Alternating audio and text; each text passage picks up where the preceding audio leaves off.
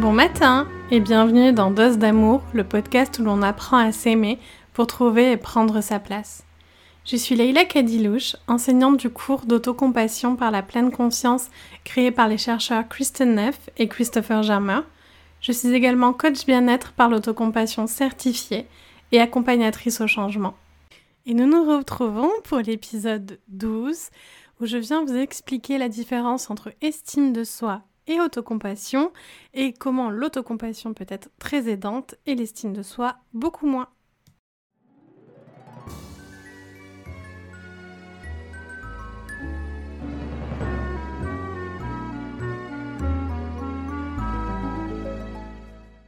Alors, aujourd'hui, nous allons voir qu'est-ce que l'estime de soi et qu'est-ce que l'autocompassion et les liens euh, entre les deux, est-ce que c'est la même chose ou non? L'estime de soi est définie comme une évaluation positive de nous-mêmes. C'est l'estime de soi représente notre valeur personnelle. Et l'estime de nous-mêmes est fluctuante dans le temps. C'est-à-dire que quand je réussis quelque chose ou que je me juge comme une bonne personne j'ai des points en plus d'estime de moi. Et à l'inverse, quand je me déprécie, quand j'échoue, mon estime de moi baisse et c'est un fonctionnement complètement normal. La problématique de l'estime de soi, il y en a plusieurs en fait, c'est que déjà l'estime de nous-mêmes se construit dans la comparaison. Dans le champ de l'estime de nous, nous voulons être meilleurs que la moyenne, meilleurs que les autres. C'est-à-dire que si j'ai un 10 sur 20, mais que ce 10 sur 20 est la meilleure note de la classe, mon estime de moi va monter. Si j'ai un 10 sur 20, mais que c'est la moins bonne note de la classe, mon estime de moi va baisser. Et en fait, mon estime de moi ne peut monter que si je me compare aux autres et que je suis mieux que les autres. Le problème, c'est qu'on apprend en faisant des erreurs. Et donc si on est toujours dans le jeu de l'estime de nous, ben on va commencer à avoir une très petite estime ou à ne plus rien faire et à ne plus rien apprendre. L'estime de soi se construit aussi dans la comparaison en fait, mais on sait que la comparaison crée aussi beaucoup d'insatisfaction. Et donc des problématiques d'estime de nous-mêmes peuvent être à l'origine de problématiques de santé mentale, d'insatisfaction et aussi d'autocritique. L'estime de nous peut être un déclenchement à l'autocritique, justement, si nous ne sommes pas le ou la meilleure. A l'inverse, l'autocompassion n'est absolument pas dans le jugement. Je me donne de la compassion parce que je souffre. Pas parce que je le mérite, pas parce que je suis une bonne personne. Je me donne de la compassion parce que je souffre et que j'estime que tout être vivant qui souffre a le droit à de la compassion. Alors c'est certain qu'il faut adhérer à cette idée que tout être qui souffre a le droit à de la compassion. Mais dans l'autocompassion, il n'y a pas de jugement, il n'y a pas de jugement de la personne, il n'y a pas de jugement de l'action, il n'y a pas de jugement des conséquences, il y a porter la souffrance d'une manière tendre et chaleureuse. Et donc, qu'est-ce qu'on voit? Qu'est-ce que la recherche nous dit sur cette différence entre autocompassion et estime de nous alors comme d'habitude, je vous mettrai toutes les références dans la barre d'informations. Mais en 2009, euh, Kristen Neff et un autre chercheur qui s'appelle Vonk ont fait euh, une enquête sur un très large échantillon aux Pays-Bas. Et ils leur ont fait passer... Euh, il y a une échelle d'autocompassion qui existe que vous pouvez retrouver sur le, le site de Christine Neff qui est utilisé en recherche, mais euh, vous pouvez aussi l'utiliser vous pour mesurer votre niveau euh, d'autocompassion. Elle se trouve en anglais sur le site de Christine Neff, mais aussi en français dans le livre Mon cahier d'autocompassion en pleine conscience. Encore une fois, je vous mettrai toutes les ressources en barre d'information. Et en fait, ce, euh, ce que cette recherche nous a amené, donc ces personnes ont euh, été sur une période de 8 mois à 12 moments euh, différents. C'est euh, une étude longitudinale. Et les chercheurs ont remarqué que les personnes qui avaient un score plus élevé d'autocompassion avec euh, l'échelle SCS, donc je vous disais cette échelle on peut mesurer son niveau d'autocompassion, eh bien ils avaient en fait un sentiment de valeur d'eux-mêmes plus stable. Et que la valeur qui se portait était beaucoup plus stable que la valeur que les personnes se portaient qui était basée sur l'estime d'eux-mêmes, qui était basée sur l'estime de soi. Et en fait, ça, ça s'explique parce que l'autocompassion est moins liée aux traits de caractère personnel, à l'attractivité physique ou à la réussite que l'estime de soi. Quand on pratique l'autocompassion, la valeur que nous allons nous donner ne correspond pas, euh, ou en tout cas moins, que à des critères comme est-ce que je suis beau, belle, est-ce que je suis intelligente ou non, euh, est-ce que je réussis ou non, en fait. Et donc, du coup, comme ce sont, euh, on se donne sa valeur sur des critères plutôt internes, de valeur, de faire une vie alignée, de tout ça, euh, ben c'est beaucoup moins changeant et beaucoup plus stable comme de la, valeur personnelle qu'on se donne. Ce qu'on a aussi remarqué, c'est que ces personnes qui ont plus d'autocompassion pour elles-mêmes, elles se comparent moins. Elles ont plus conscience d'elles-mêmes en public, elles ruminent moins sur elles-mêmes, elles sont moins en colère, elles ont moins d'étroitesse d'esprit que celles euh, qui basent la valeur d'elles-mêmes sur l'estime de soi. On a remarqué aussi, enfin les chercheurs ont remarqué que les personnes qui pratiquaient beaucoup l'estime d'eux-mêmes euh, étaient plus narcissiques. Et que en fait, ceux euh, qui pratiquent l'autocompassion sont moins enclines à s'évaluer et à se sentir supérieures aux autres. Elles défendent aussi moins leur point de vue comme le point de vue unique euh, et vrai. Et elles ont moins tendance à réagir avec colère quand les gens sont en désaccord avec elles-mêmes. On a remarqué aussi que l'autocompassion, ça c'est dans une autre étude euh, de 2015, que euh, si le niveau général d'autocompassion est plus élevé, euh, mais pas forcément le niveau d'estime de soi, eh ben, on prédisait des effets moins négatifs dans les situations stressantes. Et que, en fait, dans un certain sens, l'autocompassion vient atténuer l'impact d'une faible estime de soi sur le bien-être. Donc ça, c'est une étude qui a été faite sur euh, des adolescents qui avaient une faible estime d'eux-mêmes, mais une forte pratique de l'autocompassion ils étaient en meilleure santé psychologique un an plus tard que ceux qui avaient une faible pratique de l'autocompassion, mais une estime d'eux-mêmes plus haute. Et ça, je trouve que c'est vraiment intéressant, parce que dans une société où euh, il y a beaucoup d'emphase sur l'estime de soi, on doit se croire supérieur, on doit euh, pas se dénigrer, tout ça, tout ça. Et en même temps, dans un milieu du développement personnel où c'est souvent le seul outil qui est proposé, en fait, je, trouve que c'est vraiment intéressant de mettre en lumière ces recherches. L'estime de soi aussi, je voulais vous parler de cette étude aussi que je trouve hyper intéressante. C'est une étude de Larry et ses collègues en 2007 qui ont mené une étude qui comparait la compassion et l'estime de soi en termes d'acceptation des feedbacks, donc des retours que les gens peuvent nous faire. On a demandé aux participants de faire une cassette vidéo pour se présenter et se décrire. Et ensuite, on leur a dit que quelqu'un regarderait leur cassette et leur donnerait un feedback sur combien ils paraissaient chaleureux, aimables, intelligents, sympathiques et matures. Le feedback était donné par un condisciple. La moitié des participants ont reçu des feedbacks positifs, l'autre moitié des feedbacks neutres. Et les personnes qui pratiquaient l'autocompassion, les personnes autocompatissantes, étaient relativement impassibles que le feedback fût positif ou neutre, et étaient prêtes à dire que le feedback était fondé sur leur propre personnalité dans un sens ou dans l'autre. Donc à reconnaître que ces traits faisaient partie d'eux-mêmes. Parce que dans un sens, hein, on est tous un peu euh, tout. Par contre, les personnes ayant une estime de soi élevée avait tendance à s'énerver lorsqu'elle recevait un feedback neutre. Quoi? Je ne suis qu'une personne moyenne? Moi, mais qui peut dire ça? Et elles étaient également plus portées à nier que le feedback neutre était dû à leur propre personnalité, mais elles l'attribuaient plutôt à des facteurs tels que l'humeur de l'observateur. Moi, je suis tellement bien que si tu ne vois pas à quel point je suis bien, c'est que toi, tu es nul. Hein c'est, un peu ça, hein, l'idée quand même.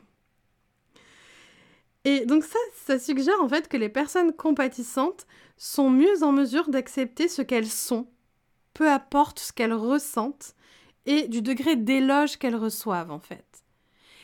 Et moi, je trouve ça vraiment, vraiment intéressant. J'espère que vous trouvez ça aussi intéressant que moi, cette différence entre l'autocompassion et l'estime de soi, et à quel point au final l'estime de nous peut nous nuire, en fait, au point de ne pas recevoir des retours et des feedbacks et de l'attribuer comme étant une erreur des autres, et de donc pas prendre la responsabilité de qui je suis.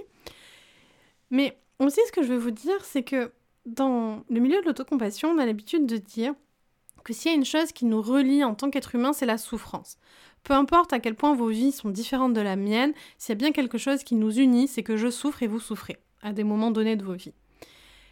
Et à des moments donnés de ma vie. Je ne suis pas en souffrance tout le temps, mais aussi à des moments donnés de ma vie. Et en fait, on ne peut pas euh, ben, s'accepter réellement, s'accepter inconditionnellement et par la suite, ensuite peut-être s'aimer si on prend en compte que les bons côtés en fait. Si je suis euh, valide, si je ne suis aimable, si j'ai le droit d'exister que quand je suis bien. La souffrance fait partie de l'existence humaine au même titre aussi que l'imperfection. Ça vient dans le lot d'être humain. Si je suis un être humain, je suis imparfait et je suis faillible. Point ça, vient dans le package. Il y a plein de choses super chouettes qui viennent dans le package d'être humain. Et il y a aussi le fait d'être faillible et d'être imparfait en fait. Et je ne peux pas être avec moi et être mon ou ma meilleure amie que quand je réussis, que quand je fais bien. Et parce qu'encore une fois, on l'a vu, je vous l'ai dit au tout début, on apprend par l'échec en fait, on apprend de nos erreurs, on apprend de l'échec. C'est pour ça que dans n'importe quel milieu scolaire de n'importe quel pays, on nous délivre de la théorie, on pratique, on fait des erreurs, on apprend et ensuite on est évalué. Nulle part on apprend juste la théorie et de suite on est évalué. Parce qu'en fait on a besoin des erreurs pour apprendre, pour intégrer. Et l'estime de nous nous empêche de faire ça.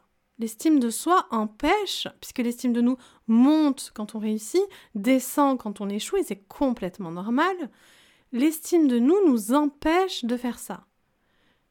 Et c'est là où l'estime de nous peut être souffrance, peut nous générer de la souffrance, et on a aussi besoin de l'autocompassion pour prendre soin de cette souffrance-là. C'est souffrant quand je ne suis pas à la hauteur, c'est souffrant quand je ne fais pas comme je veux, c'est souffrant quand je n'y arrive pas au niveau où je voudrais y arriver. Et là, l'autocompassion, par ses trois composantes, vient dire oui, c'est de la souffrance, vient valider cette souffrance-là. Elle vient aussi dire ça fait partie de la condition d'être humain. Tu n'es pas seul. Tu n'es pas seul à être faillible, tu n'es pas seul à ne pas y arriver. Ça fait partie de la condition d'être humain.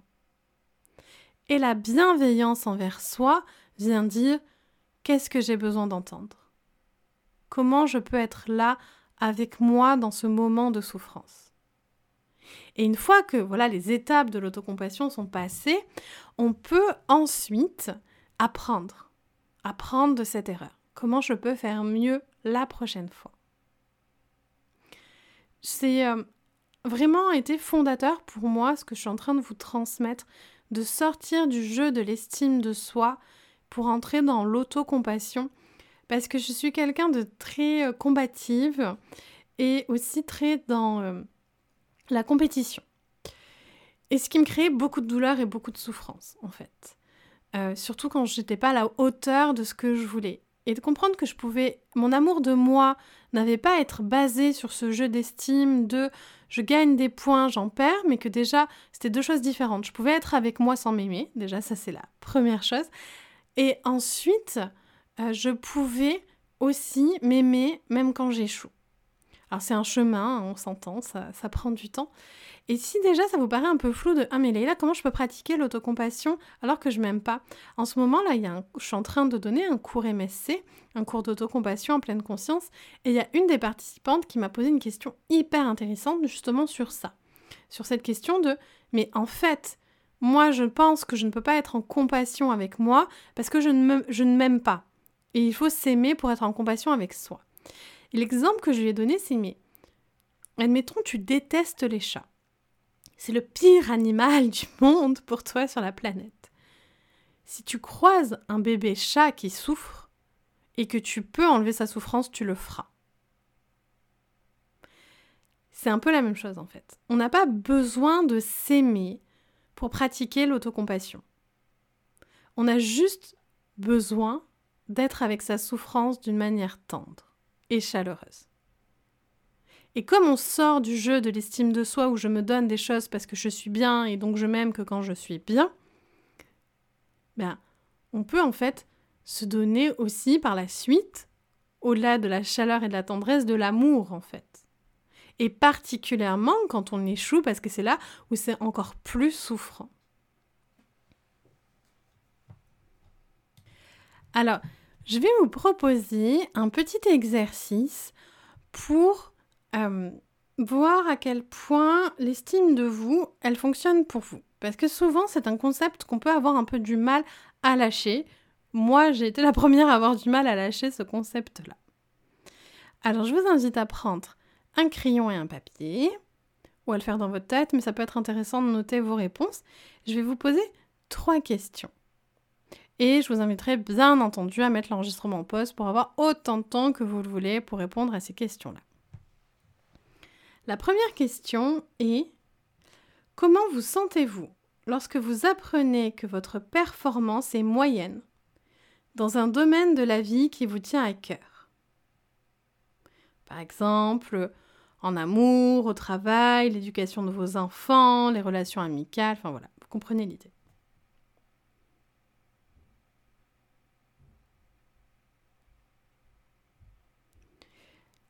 Deuxième question. Comment vous sentez-vous quand quelqu'un est meilleur que vous pour faire quelque chose qui vous tient vraiment à cœur? Par exemple, vendre plus, préparer des gâteaux meilleurs, plus savoureux, être un meilleur joueur de votre sport favori, être plus beau dans le maillot de bain.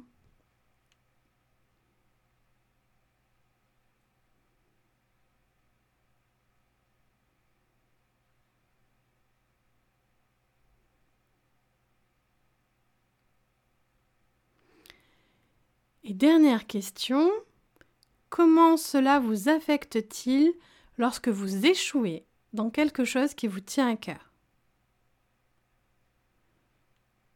Par exemple, vos évaluations au travail, votre enfant qui vous dit que vous êtes un parent horrible, vous avez une date et la personne ne vous rappelle pas pour un second rendez-vous.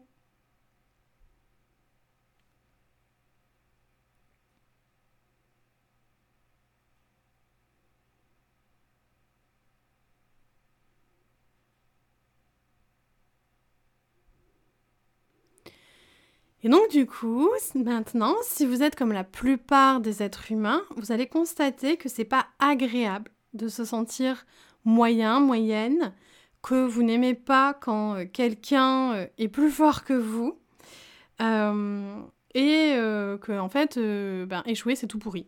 Voilà, en fait. Et ça, c'est vraiment humain.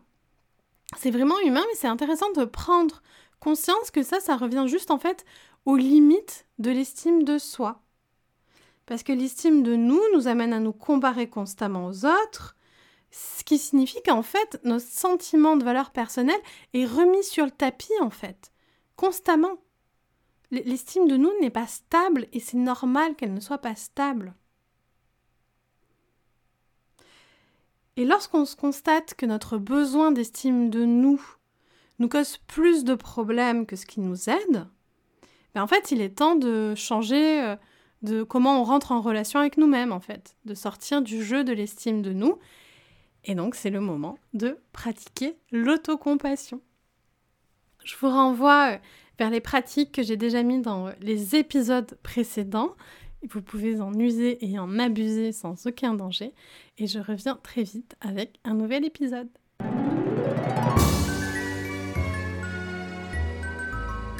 Merci d'avoir écouté cet épisode jusqu'au bout. Si tu as aimé ce podcast, tu peux mettre un petit cœur ou un commentaire et le partager sans oublier de t'abonner. Cela m'aide beaucoup et c'est la meilleure façon de soutenir ce podcast. Si tu as des questions ou si tu veux simplement suivre mes projets, je t'invite à me rejoindre sur Instagram ou Facebook leila.lklcoaching. Je répondrai à tous vos messages, j'adore échanger avec vous. Tu pourras notamment savoir plus sur mes accompagnements, la formation Dose d'amour pour apprendre à mettre de la joie et de l'apaisement dans sa vie et les dates des prochains cours d'autocompassion en pleine conscience.